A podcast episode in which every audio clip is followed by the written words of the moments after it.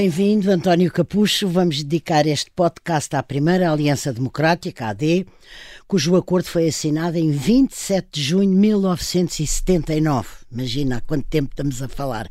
Foi assinado por Francisco Sá Carneiro, líder do PSD, Freitas do Amaral, do CDS e Gonçalo Ribarteles, do PPM. Mas eu proponho ao António que, antes de falarmos concretamente da AD e do programa eleitoral que ela produziu e no qual, por exemplo, participaram muito Cavaco Silva e Leonor Beleza, eu gostava de recuar no tempo para perceber as razões uh, que levaram Francisco Sá Carneiro a criar a AD. Uh, em que é que, na sua opinião, assentavam as discordâncias do líder do PSD e contra quem? Os militares que ainda estavam em cena e mandavam uh, Mário Soares e o PS, uh, eh, o general Lianes e a sua cada vez maior intervenção uh, na vida política, de que eram exemplos os três governos de iniciativa presidencial entre o fim de 78 e 79. Uh, onde é que radicava, sobretudo, a discordância de Francisco Sacaneiro e a necessidade que ele sentiu de fazer AD? Bom, em primeiro lugar, tinha o grande objetivo de acabar com o Conselho da Revolução e a influência que o Conselho da Revolução tinha na vida política portuguesa. Eh, mas, evidentemente, que tinha também como adversário subjacente a esta, esta predisposição o, o general Ramalhianos como Presidente da República. E porquê? Porque, sem prejuízo de lhe reconhecer o mérito eh, inultrapassável daquilo que ele fez e que permitiu, no 25 de novembro, afastar-nos de, de, um totalitarismo de sinal contrário àquele que tínhamos antes, a verdade é que eh, Ianes, na opinião de Sá Carneiro, primeiro desenvolvia uma diplomacia paralela.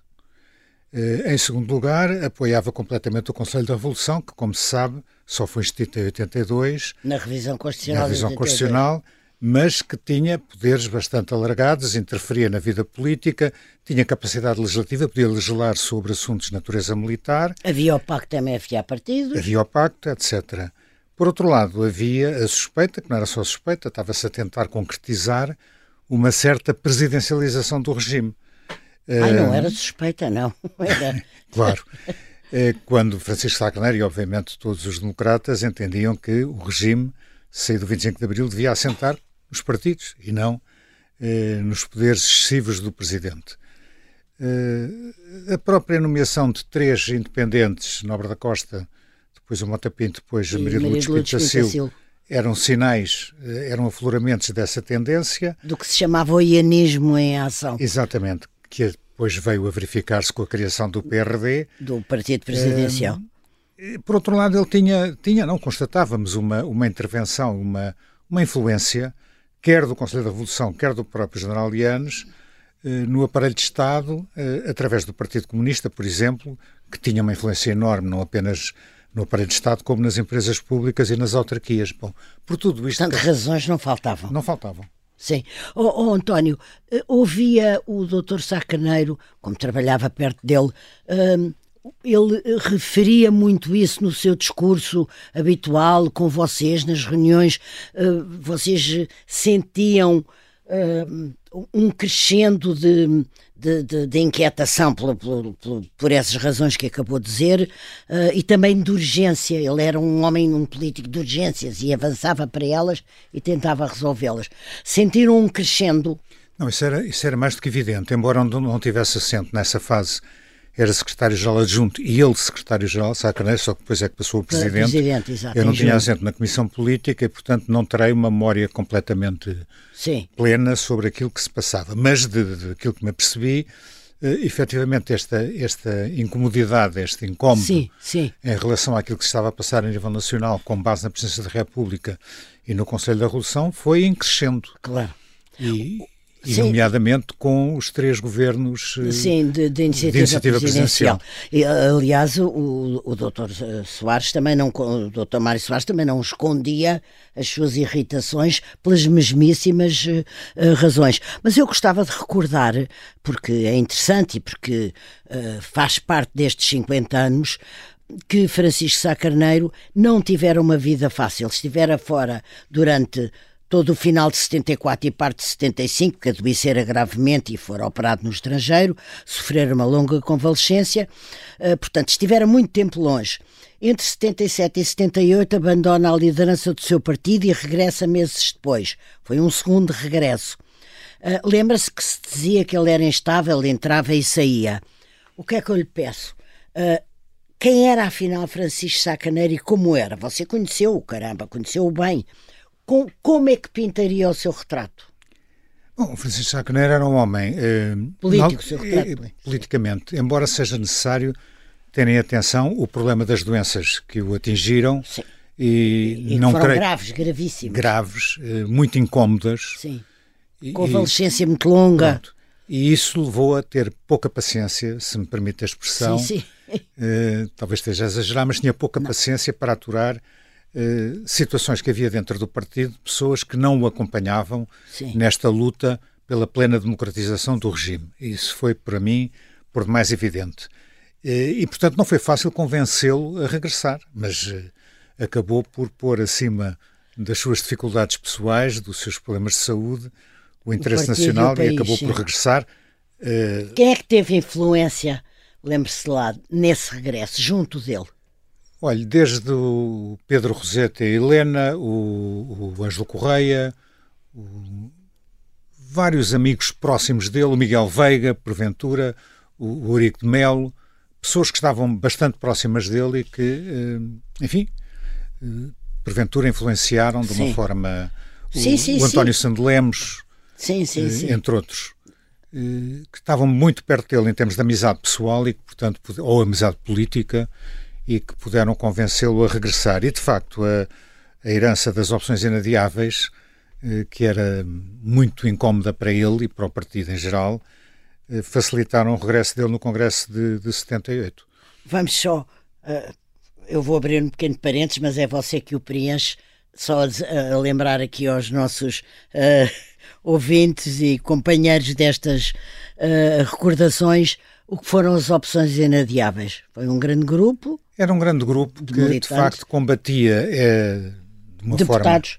deputados também, aliás, houve um- uma deserção de uma, duas, uma dezena, duas dezenas de, de deputados Mais, julgo que mais.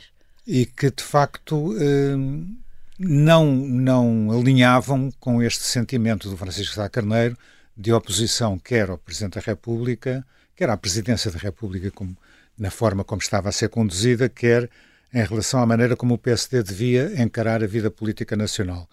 E, portanto, formaram uma espécie de uma tendência interna que se tornou insuportável para Francisco Sá Carneiro.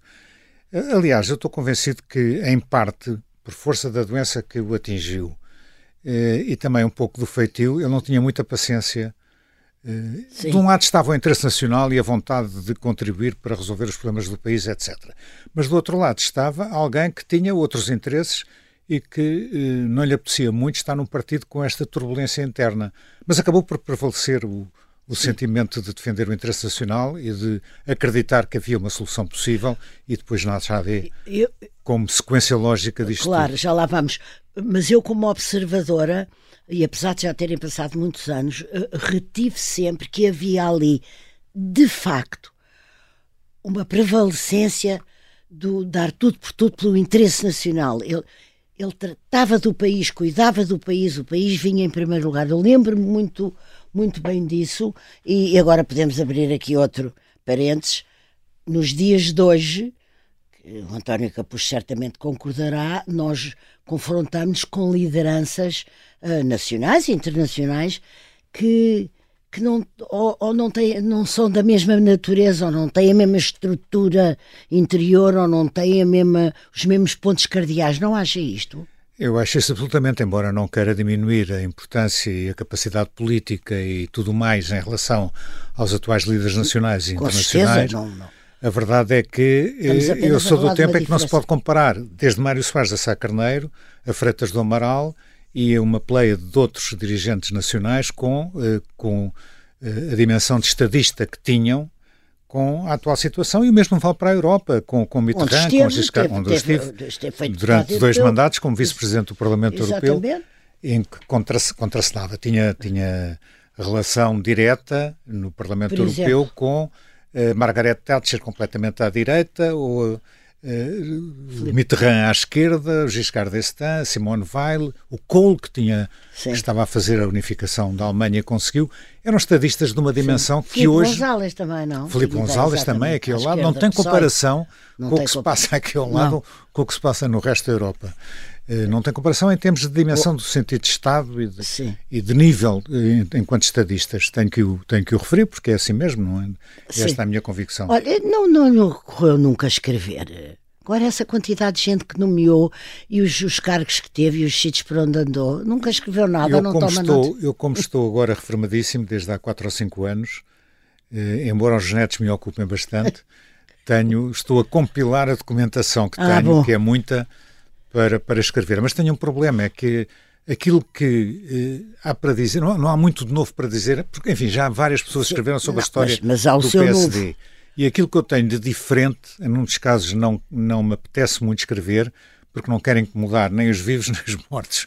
Ou seja, tenho Ai, algumas histórias. Deus. Assim não se escreveriam memórias. Pois, Bem. mas tenho que, tenho que ter cuidado, porque não, não quero ferir suscetibilidades. Não? Olha, então, uh, passado este entre parentes pessoal e tão simpático, um, o, o, estávamos a falar da, da, da, da, personalidade política de Sá Carneiro, mas temos que sublinhar uh, outro lado seu, uh, que era um, o ser humano, ou seja, uma pessoa com muito sentido de humor, uma pessoa que, eh, digamos, está de acordo depois, uh, muito civilizado, lato ao senso, que celebrava bem a vida, que amava a pintura, que colecionava faianças portuguesas, uh, que gostava de um bom vinho, que apreciava imenso uma boa conversa. É isto.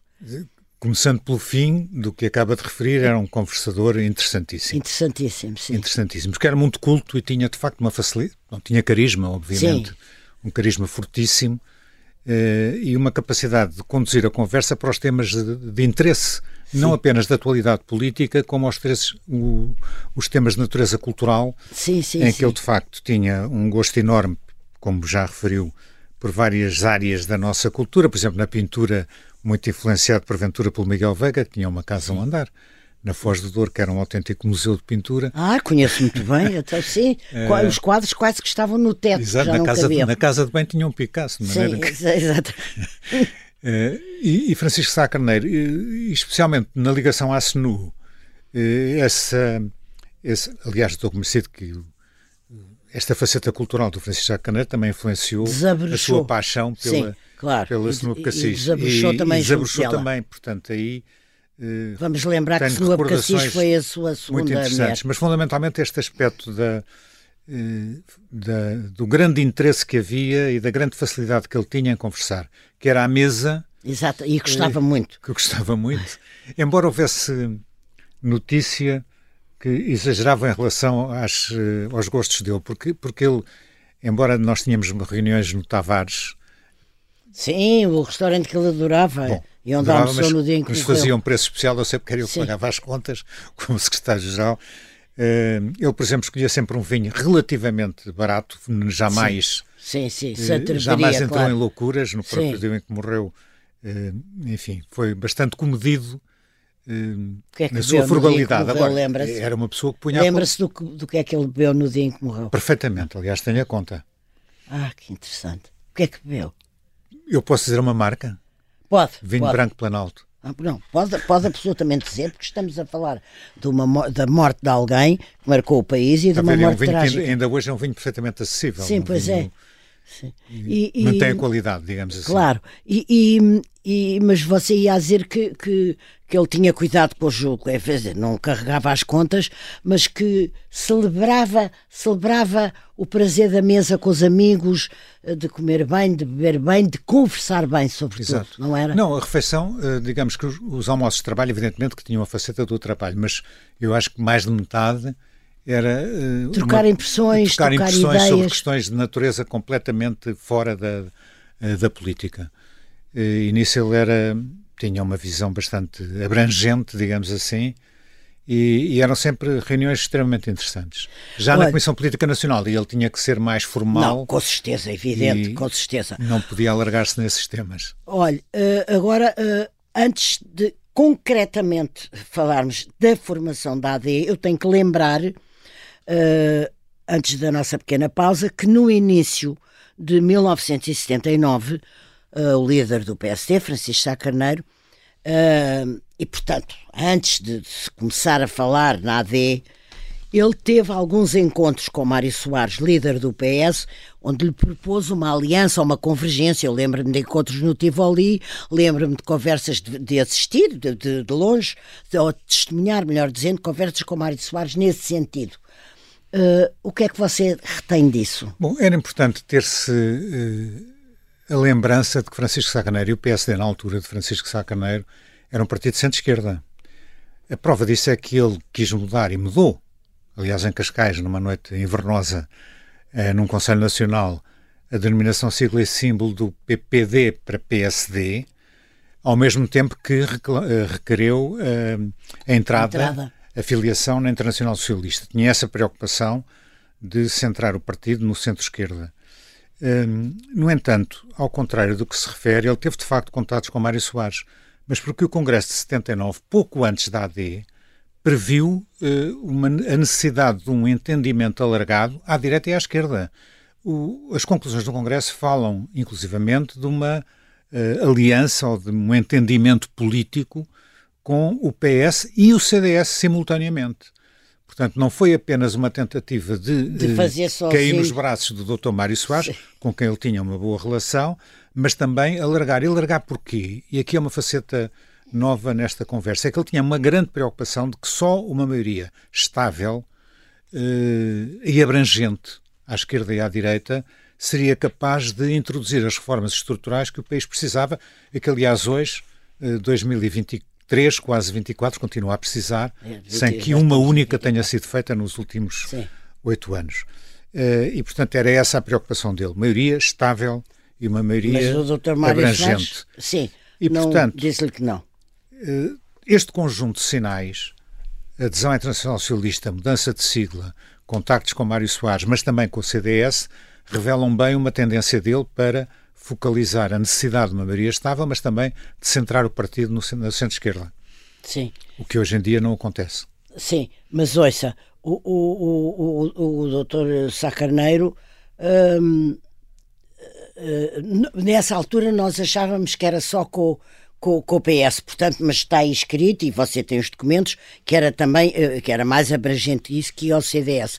Ele ficou uh, desconsolado ou irritado ou, ou incomodado que o Mário Soares tivesse dito que não ou seguiu para a frente? Seguiu para a frente porque atenção, hum, este conjunto a três não funcionou porque quer o CDS não aceitava qualquer fosse... parceria com o PS, quer o PS não aceitava qualquer okay. parceria com o CDS. E ele estava no Portanto, meio. é provável, como a Maria João acaba de, começou por dizer, que ele tenha tido contactos, que sinceramente não me recordo, apenas visando uma coligação ou um entendimento com o Partido Socialista. Mas a ideia era a três. Disse aí que o, que o, que o, que o Dr. Sá Carneiro queria, e tinha sinalizado isso, que o partido fosse considerado de centro-esquerda. O que é que isto queria dizer? Uh, era mesmo. O doutor Sacaneiro era de centro-esquerda? Eu creio que sim, dadas as suas preocupações de natureza social, hum, independentemente de ser mais liberal hum, em termos de economia, hum, no entanto, em termos, em termos sociais, era bastante mais à esquerda do que, por exemplo, o CDS. Isso era um facto. E, portanto, era fundamental na altura distinguir-se do CDS nesse campo. Sim, e, e, e, e ele, ele reivindicava isso. Vocês tinham um, essa noção de que o vosso lugar político era no centro-esquerda. Maria João, naquela altura era impensável que o partido como hoje aceitasse que qualquer jornalista, qualquer, eh, enfim, meio político classificasse o PSD como direita. Quer dizer, se alguém na Assembleia da República ou no outro lado dissesse a direita e apontasse para o PSD, isso implicava imediatamente uma reação. Hoje não há problema nenhum para o PSD que o ponham à direita, embora a gente saiba que no hemiciclo está à direita. Mas ideologicamente Sim. isto acaba por parecer que também está à direita, quando na verdade não devia estar.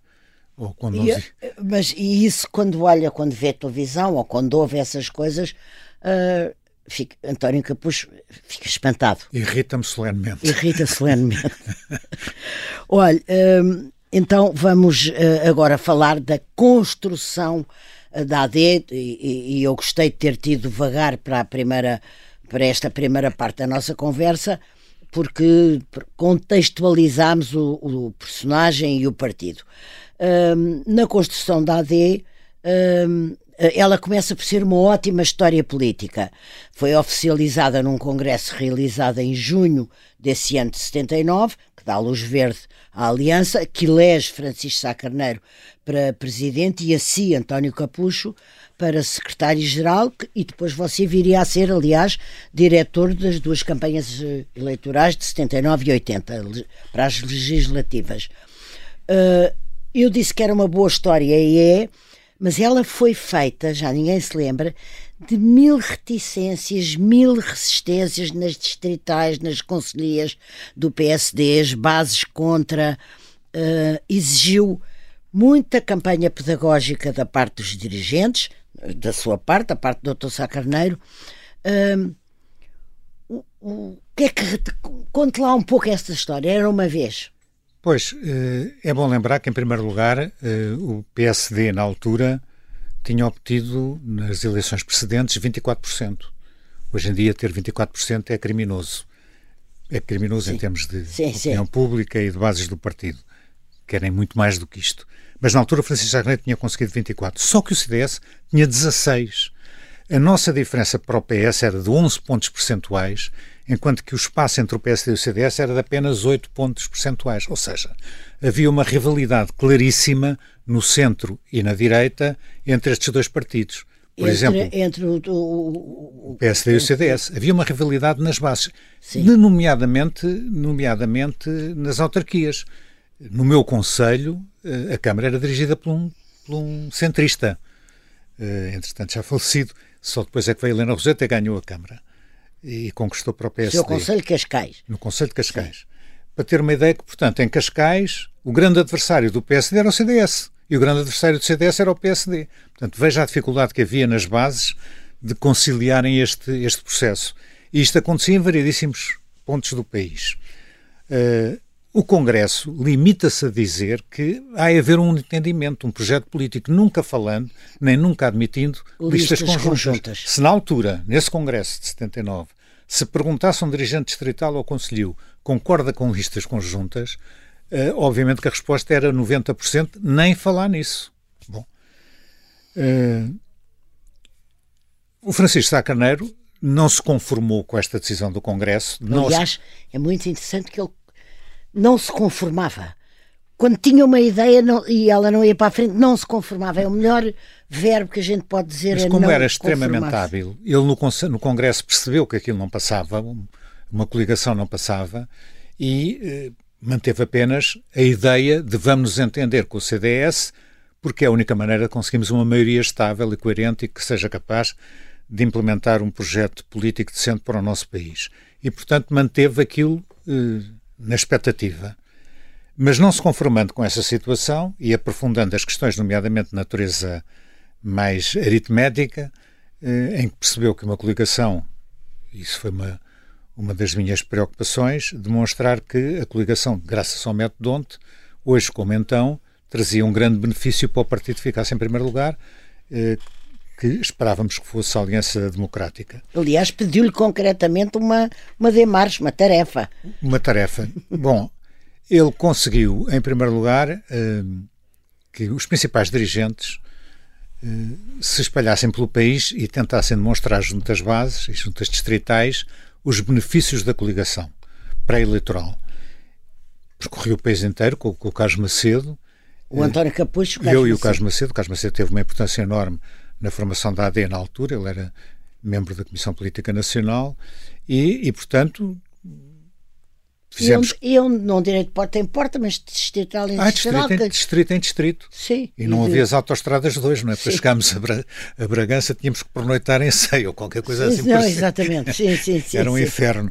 Mas, eh, pronto, foi um trabalho árduo, mas que obteve os seus frutos, porque a seguir o Conselho Nacional, e atenção, o Conselho Nacional tinha na altura estatutariamente poderes no intervalo da reunião dos congressos ordinários, os mesmos poderes do Congresso e, portanto, o Conselho Nacional acaba por aprovar as listas uh, pré-eleitorais, ou seja, a coligação pré-eleitoral. Quanto tempo depois do Congresso de junho? Ah, foi imediatamente a foi seguir. Imediatamente a seguir, sim. Uns meses, pouco meses sim, depois. Sim, sim, porque sim. isto tudo passa-se numa velocidade vertiginosa até às eleições. Mas não? É? dessa turnê que vocês fizeram, e que era a tarefa a, a, que eu me estava a referir há pouco, dessa turnê pelo país, uh, foi mais fácil do que o que pensavam, apesar de tudo, ou, ou, era sempre difícil convencer as pessoas? Não, era, era difícil, mas ah, acabávamos, eu penso, Sim. não me vou gabar a nossa capacidade de persuasão, mas eh, quer o Carlos Macedo, quer o próprio, e eu muito no aspecto quantitativo, porque de facto uh,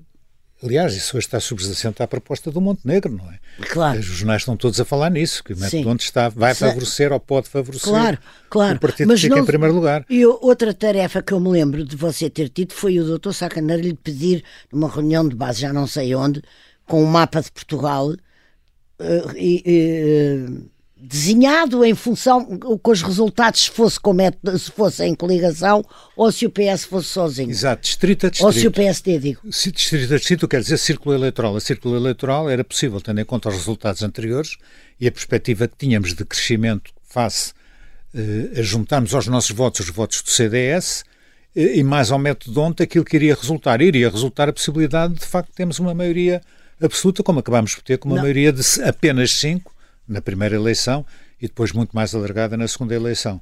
E o mapa mostrava isso, que isso é que é engraçado, isso. exatamente, mostrava isso concretamente, fisicamente aos, claro, aos, aos renitentes e aos resistentes. Era facílimo através de, eh, de uma aplicação matemática eh, revelar que para os mesmos resultados iríamos obter ganho de causa de mais não sei quantos mandatos, nomeadamente os grandes círculos, não é?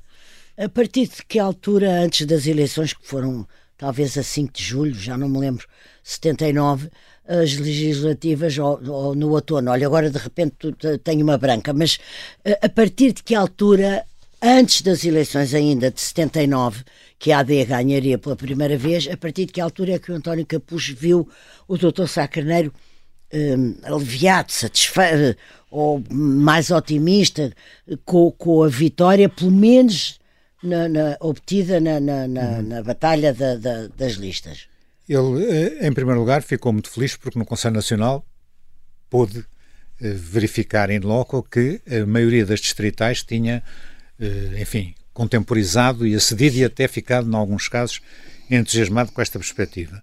Em segundo lugar, ficou também bastante contente com os contactos que teve com o Diogo Freitas do Amaral, tinham um ótimo relacionamento e com o Adelina Mar da Costa idem, idem, mas também com o facto de ter conseguido, isto para as preocupações de centro-esquerda do Francisco Sá Carneiro, juntar a este desafio, a esta aventura, digamos assim, um conjunto de independentes muito relevante, a começar no António Barreto e outros. Eu ia lá, já, os, claro. os reformadores que vieram, de facto, reequilibrar mais à esquerda uh, uh, a coligação. Nós tínhamos a noção que iríamos perder eleitores à esquerda. Porquê? Porque muitos eleitores diziam que o CDS não queremos nada, e, portanto, não votavam no PSD. Mas tínhamos também a convicção de que aquilo que iríamos ganhar à direita e no centro e nos abstencionistas superava largamente, como superou, as perdas que tínhamos pela esquerda. E, portanto, isso veio eh, favorecer o, o, o entusiasmo dele. Esse entusiasmo, evidentemente, tornou-se absolutamente extraordinário a partir do momento em que começa a campanha eleitoral e ele consegue, de facto, carismaticamente, mas também porque que as pessoas acreditaram na, na Aliança Democrática, nele. acreditavam um na vitória. No qual se, no qual se acreditava. E, e, e, as bases, e os eleitores, os cidadãos que aderem a um determinado projeto e sentem que esse projeto é ganhador, passamos a sentir isso nas ruas de uma forma muito expressiva. Ah, não, muito expressiva. Eu fiz a campanha de 79, lembro-me bem de si nessa campanha, percorri Portugal inteiro e, e, e lembro-me muito bem. Eu até dizia, depois voltava ao jornal e dizia uh, o que era como se a AD tivesse a, a virar uma parte do país, o que era e virou o que era o que foi considerável dado um cerco que havia, apesar de todo o doutor Soares não gostou daquilo e bateu-se contra a AD, claro. os militares também não, os comunistas também não, hum, eh, ou seja, foi uma vitória eleitoral uh, duramente conseguida, uhum. também devido às condições de cerco em que a AD se viu envolvida, uh, muitos jornais também muito contra, a mídia muito contra, uh, etc. E, portanto, eu penso que o Dr. Sacaneiro deve ter ele próprio quase se espantado. A, resposta, a resposta na rua foi, foi de facto espetacular. É, é, é, bom também não esquecer que continuava a ser partidos à esquerda com grande importância, não é? Claro. O PS tinha tido.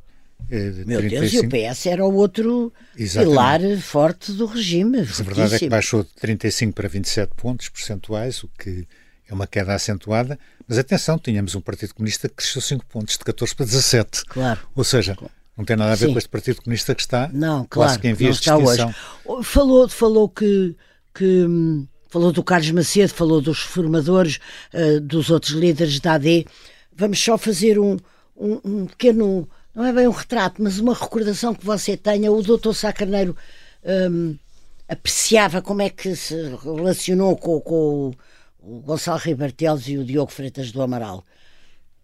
Muito bem, ou seja, de facto havia. Havia de facto uma ah, não, ou era instrumental? Uh, eu, eu, não assistia, obviamente, às reuniões bilaterais que teve várias preparatórias da AD, de um lado com, com Freitas General, do outro lado com Ribeiro Teles, mas depois em reuniões de trabalho, Sim. mas foram meia dúzia Sim. em que eu tive a participação, eu e o secretário-geral do CDS. Hum, Quem era? Uh, Luís Baroco. Ah, exatamente, sim.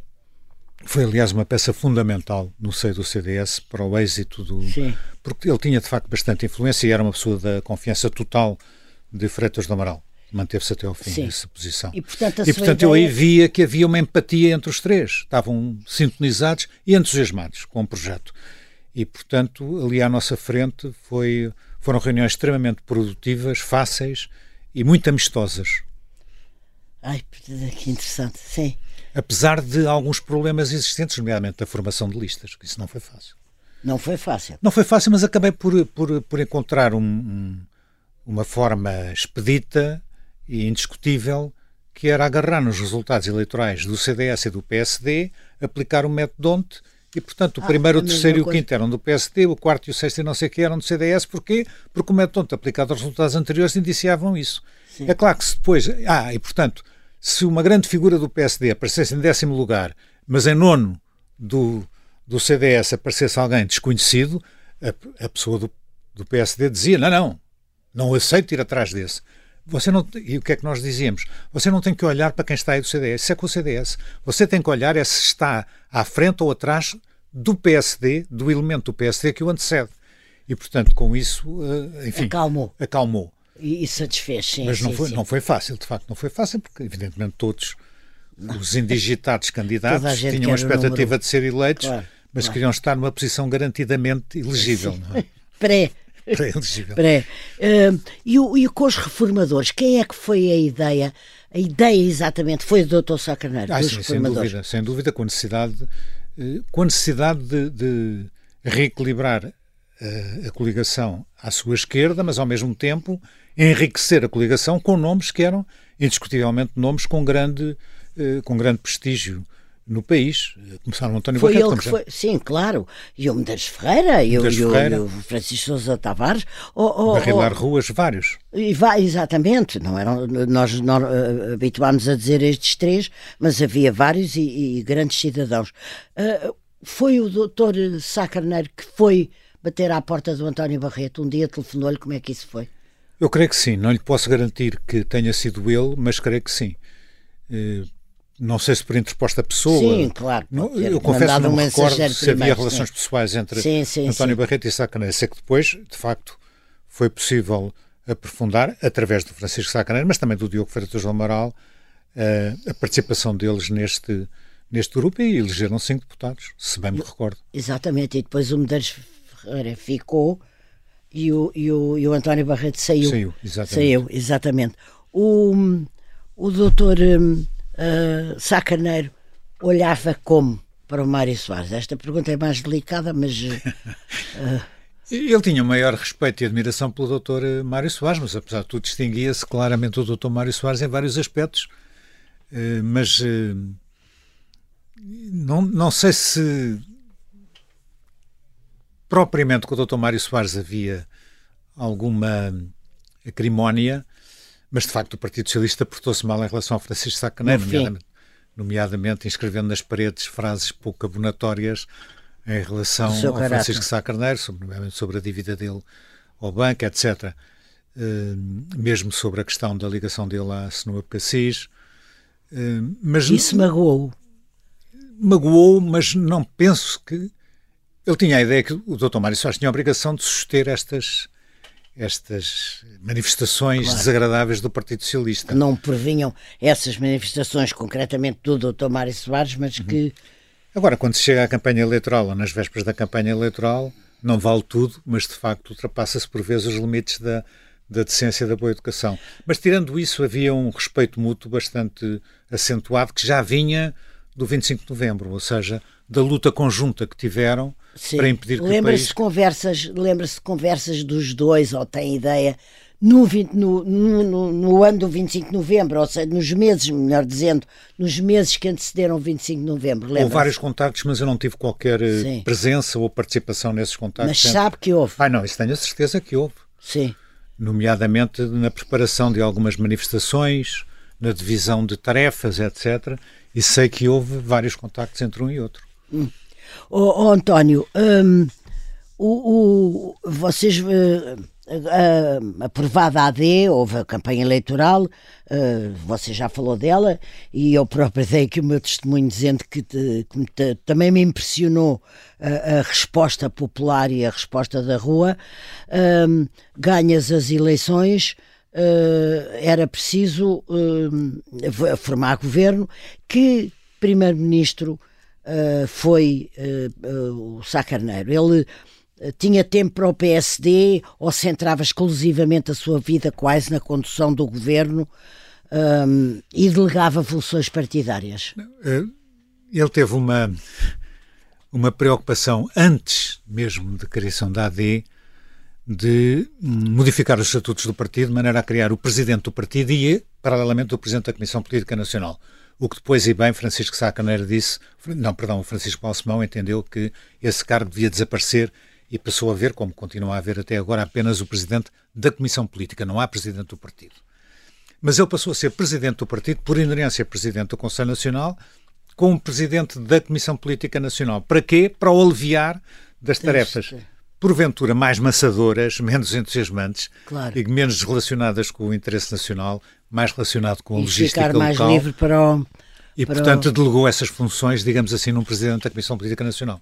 Portanto, ele eh, tratou, cuidou de se ficar mais dispensado das tarefas mais monótonas ou burocráticas, uh, de modo a poder consagrar-se muito à função de Primeiro-Ministro, chefe do governo. Foi um, um, E isso era a tempo um, inteiro, quer dizer, você via. Completamente. Sim. Uh, enfim, ele tinha inteira confiança na Comissão Política Nacional, seja primeiro uh, no Menezes Pimentel Presidente da Comissão Política Nacional, seja numa segunda fase no Leonardo Ribeiro de Almeida. Eu fui secretário-geral em ambos os casos, mas ele tinha uma comissão política na qual confiava e, portanto. Estava descansado? Completamente descansado. Agora, atenção, mas eh, não deixava de me telefonar de vez em quando, quando tinha alguma dúvida sobre qualquer questão ou para me dar qualquer orientação. Mas uh, participar ativamente na vida política diária do partido, isso acabou. Sim. Estava preocupado com, com o Estado e com o Governo. Claro. O, o, agora, eh, era preciso, a partir de uma certa altura, foi preciso uh, procurar uh, um uh, candidato à, à, presidência da República. Um, a escolha daquele que veio a ser o candidato da AD, o general Soares Carneiro, não foi a primeira. Eu estou bem lembrada que se pensou, o PSD pensou e avaliou seriamente a possibilidade da candidatura do próprio Francisco Sá Carneiro, que depois não foi para a frente. Uh, conte lá.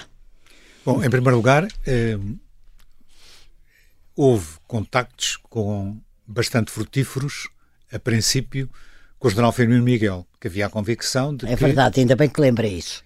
Havia a convicção de que, para enfrentar o general Ramalhianes, que vinha ainda com um grande prestígio com do certeza. 25 de novembro, claro e da sua figura também emblemática e carismática, em certa claro, medida. Claro, claro. Eh, e o general Firmino Miguel era aquele que se entendia no seio do PSD que reunia as melhores condições.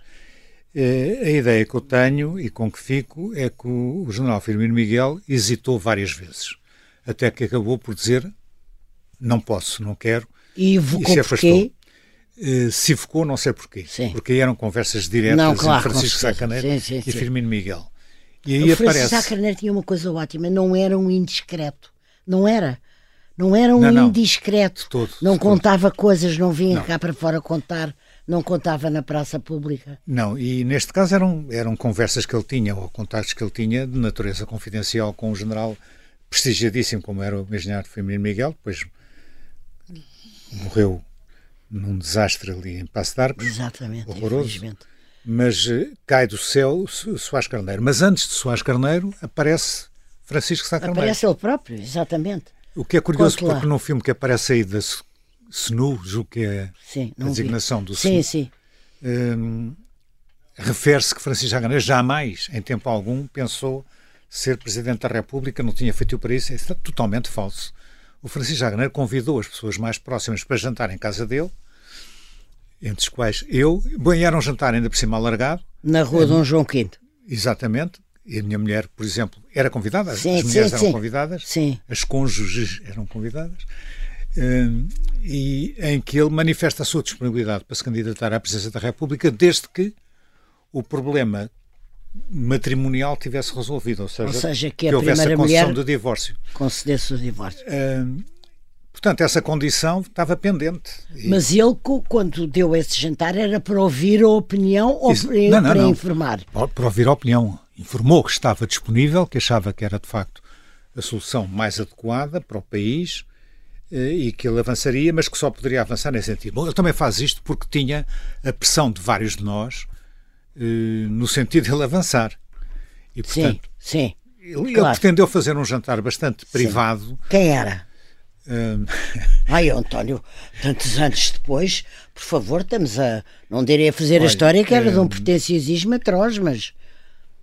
Vamos lá ver se me recordo. O, o António Sandelemos e a Maria João. Sim. Amigos pessoais dele. Sim, sim. Da Comissão Política estava eu com a minha mulher, estava, creio que a Helena e o Pedro Roseta, mas não posso garantir. Sim. Julgo que também estava o Carlos Macedo, o Eurico Melo, mas sinceramente não tenho uma recordação Sim. tão nítida como isso de que estavam presentes. Uh, exatamente, eram estes. E havia entusiasmo com a ideia. Não, isso era unanimemente. Unanimemente, sim. A partir do momento em que nós percebemos sim. que ele estava para aí virado, claro. havia uma vontade acrescida de dizer força, vamos para a frente. Agora, era preciso era convencer a, a mulher de que. E não se convenceu. E não se convenceu. Então, quem é que se lembrou? Quem é que eh, se lembrou de, de que havia um general chamado Soares Carneiro? Como é o que general Soares Carneiro, é, eu, eu, creio que foi o Ângelo Correia, mas não posso garantir. E digo isto porquê? Porque eh, a única vez que eu vi a casa do Ângelo Correia, como tu gostas, aliás, eh, foi para uma reunião de apresentação do general Soares Carneiro aos membros da Comissão Permanente Nacional. Ah, está bem. E, portanto, lá Já estive... com esse intuito. Diga? Já com esse intuito já, Não, não, com esse intuito. Não, claro, já, já, claro, estava, sim. já estava indigitado, digamos assim, ah, para sim, avançar sim, e já tinha aceito.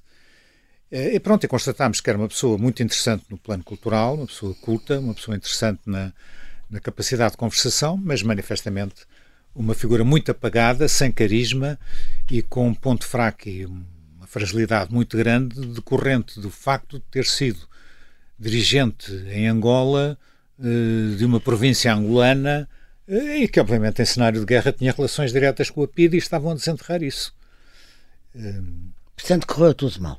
Correu tudo mal.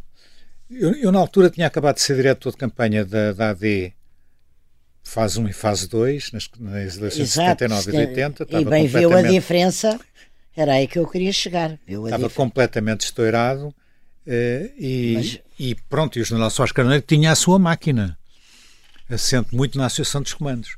E, portanto, eu não tinha nada a ver com aquela campanha eleitoral e convenci, e convenci combinei então, com o Francisco Sá Carneiro. do PSD tinha, não, não, ele não andava à solta. Pois, não sei. Sei que eu fui dispensado para ter 15 dias de férias que não tinha há dois anos. Sim. E, a meio das férias dos 15 dias recebi uma chamada de Sacaneiro António Volte porque isto está um caos. Então, quando tenha paciência, acabam essas férias Eu estava com a Madalena e os miúdos no, no Algarve e regressei a Lisboa. E pronto, e quando cheguei lá, o que é que eu constatei? O caos total.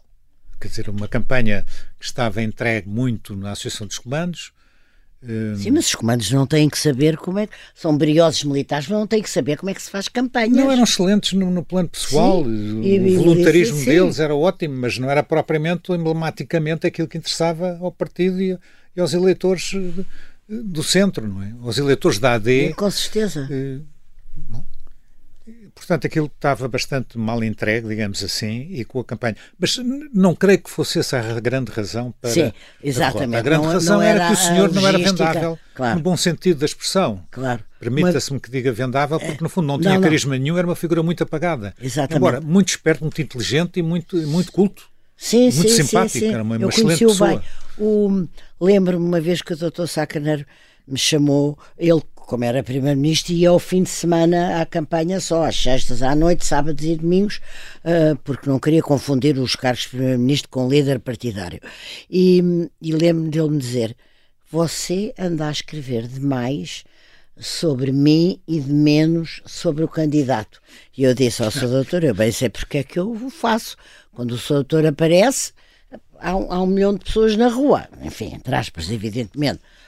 Quando não aparece, as coisas são mais baixas, mais mornas, não há notícia, não há o que dizer, não há uma.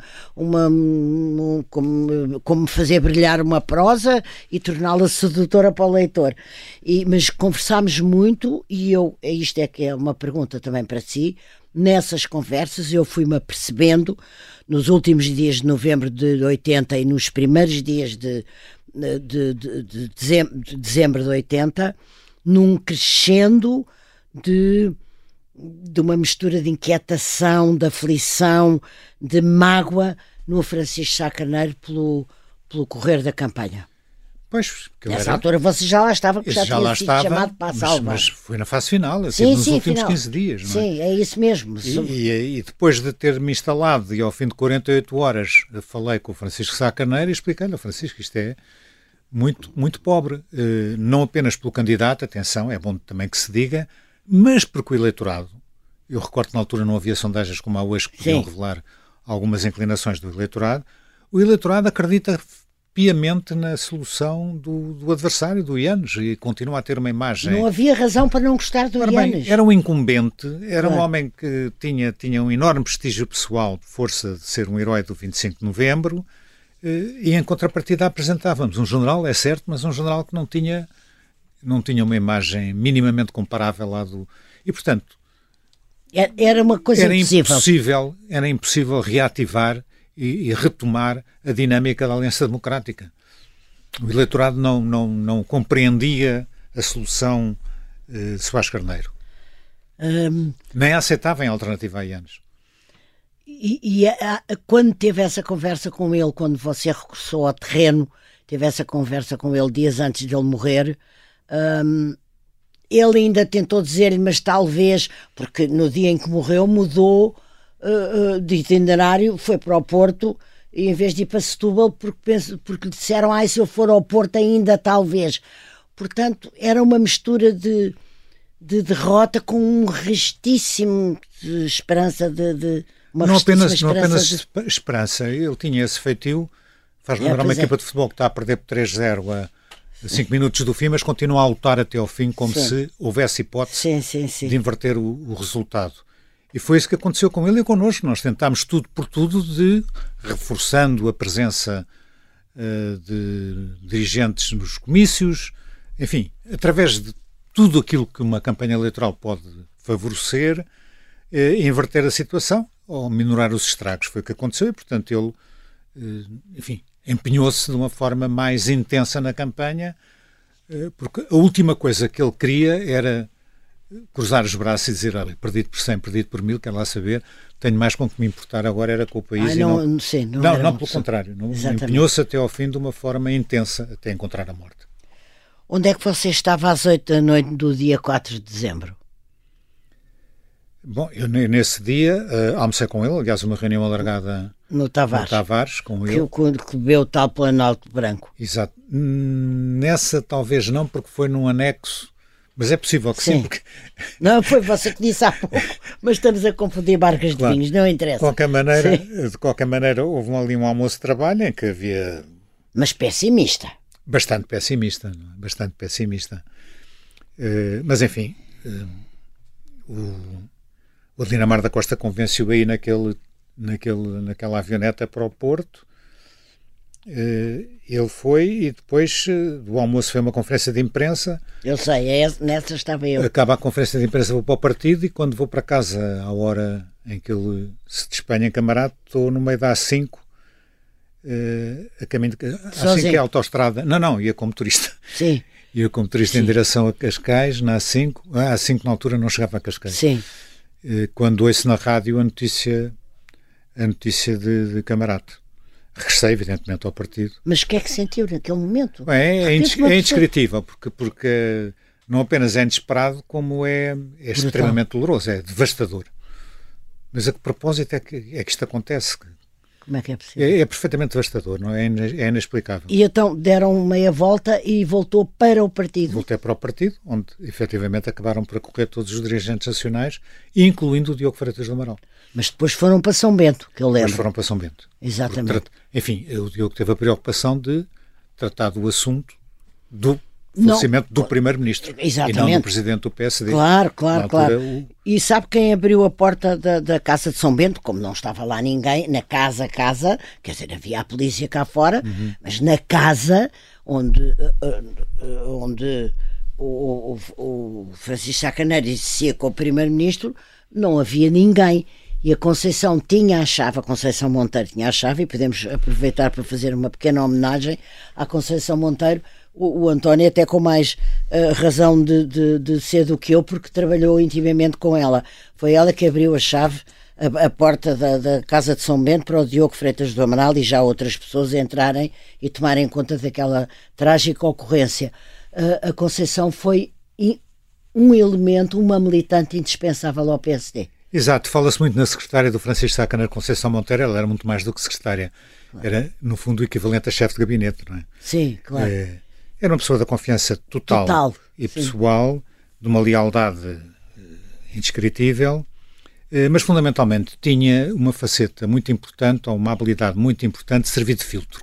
Como deve-se calcular o número de solicitações de contactos e não sei o quê, sim, com figuras sim, sim, na posição que tinha o Francisco Sá Carneiro, claro eram intermináveis e ela sabia filtrar aquilo de maneira a, quando não podia aceder, uh, ser simpática e, enfim, encaminhá-la para outros, por exemplo. Sim, sim, sim, sim. E, por outro lado, era uma pessoa de total confiança, mantinha o sigilo sobre tudo aquilo que Exatamente. tinha que manter o sigilo. Exatamente. E, portanto, foi, foi uma peça absolutamente fantástica, um braço direito ao Francisco Sá Caneiro absolutamente insubstituível.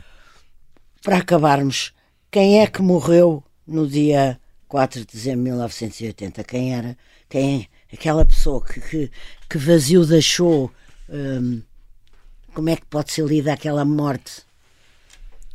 Bom, uh, era extremamente difícil, foi a, a, grande dificuldade depois que houve dentro do partido de encontrar uma alternativa que pudesse aproximar-se do carisma que tinha o Francisco Sá Caneiro e da sua ligação às bases.